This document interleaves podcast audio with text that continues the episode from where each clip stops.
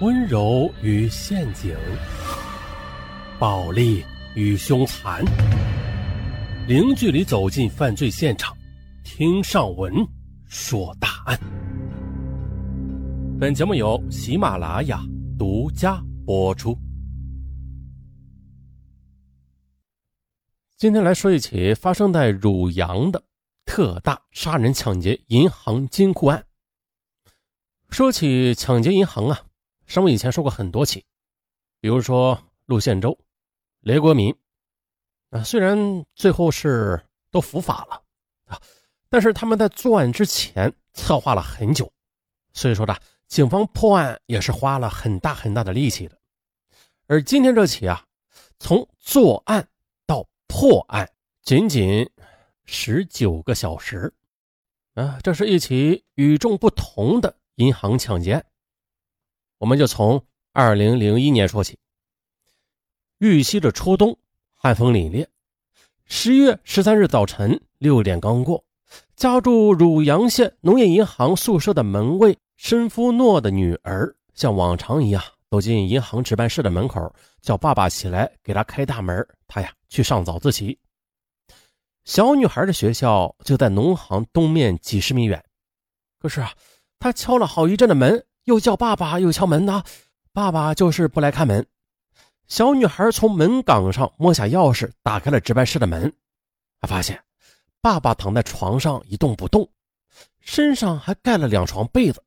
小女孩奇怪了：以前一敲门爸爸就起来的，今天这是怎么了？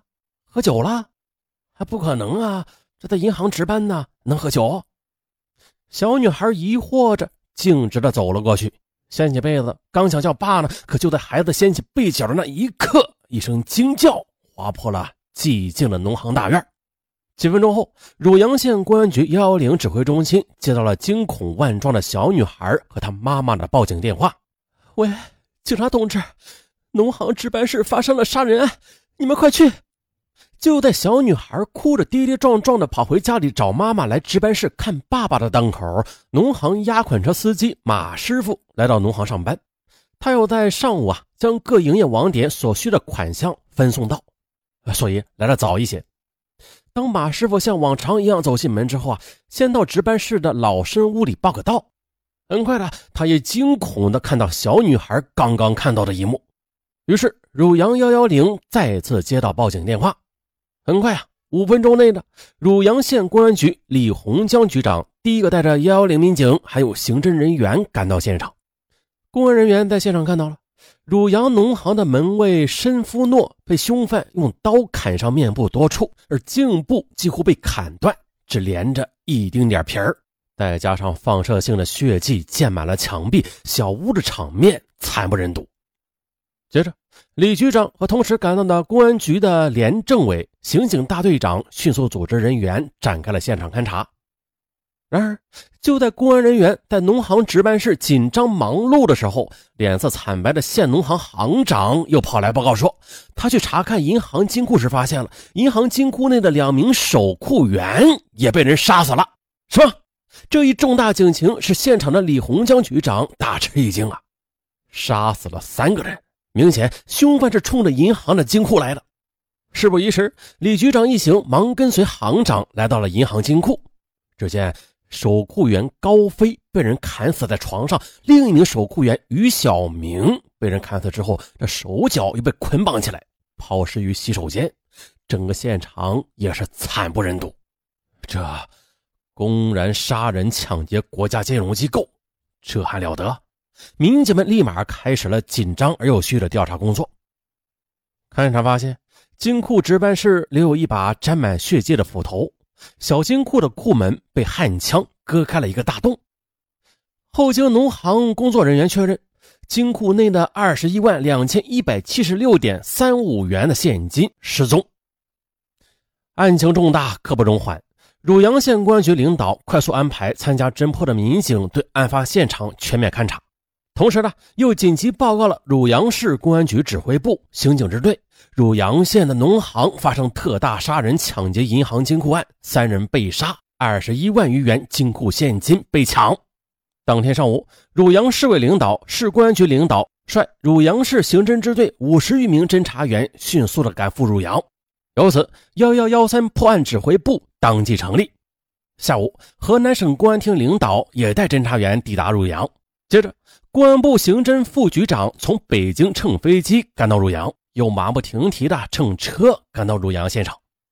傍晚，公安部的四名银行劫案侦破专家也抵达汝阳，由此呢，案件的侦破工作便在几条战线同时展开了。在各路破案高手赶往汝阳的同时呢。接报之后的汝阳市公安局指挥中心立即通知汝阳县公安局和之间相邻的伊川县公安局，在主要公路设卡盘查过往车辆和可疑人员。同时呢，案发现场的勘查、调查、走访工作也在紧张的进行着。此时呢，办案民警对报案人和周围的居民走访后，汇集了这样一些信息，说是。十二日晚上六时许的，门卫申夫诺吃完晚饭之后，便到值班室去值班了。琪琪随后啊，也到值班室等待上晚自习的女儿放学。接着，申夫诺的女儿晚上八点多放学，又来到值班室。就这样呢，母女二人一直在值班室待到晚上十时许才回家休息。这期间，守库员高飞曾经到值班室打过一次电话。高飞打完电话之后，也就返回了库房。随后，申夫诺的妻子和女儿第二天早晨再见到申夫诺时，申已经死亡。上午十一时，破案指挥部召开第一次各路情况汇报会，可是反映的线索显得多而且杂，并且他对案件有帮助的情况也很少。由此，指挥部命令再次展开拉网式的排查。啊，别说。这第二次排查，一个重要的线索进入了警方的视线。县农行行长反映，十二日当晚，他与有关部门的同志在一起研究一个工作报告。他中途啊，在二十一点五十分左右回到三楼办公室去取资料，发现了这大院西侧有一辆银灰色的昌河面包车。他又外出的时候，要求门卫让司机将面包车停放到外边去。当他晚上十点多又回来时，啊，发现啊，这灰色面包车没了。啊，这辆银灰色的面包车是谁的？来银行又是干什么？这时的农行的一位员工也反映说，他十二日晚上啊，看到银行资产部的副主任吴东风穿着单位发给的一身灰色的西服，而十三号大风降温了，哎，他呢又换了一身毛衣。问他，他说呀，他的西服送到干洗店洗去了。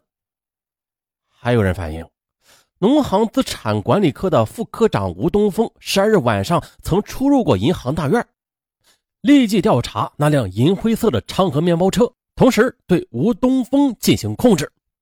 破案指挥部下达了命令。而后来的一系列事实也证明了，指挥部的这两个决策对十九小时侦破幺幺幺三汝阳特大杀人抢劫银行金库案起了决定性的作用。很快，办案民警通过对提取到收费站收据进行辨认，发现这涉案的银灰色面包车系汝阳县农行营业部的车辆。调查司机郑某时，他也称，十月十二日。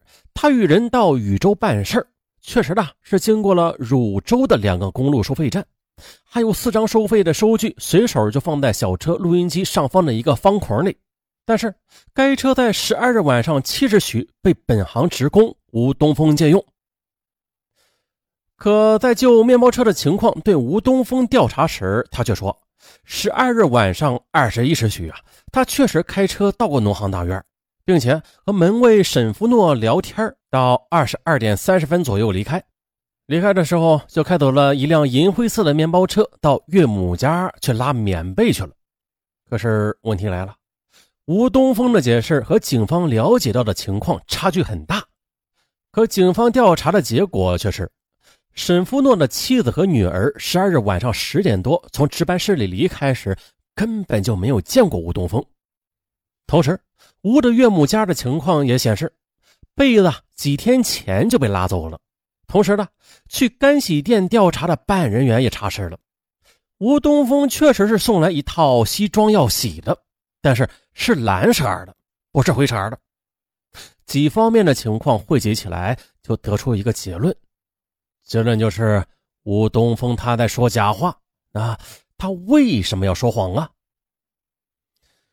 下午二时许的，县公安局刑警大队大队长柴占宪的手机突然响起来。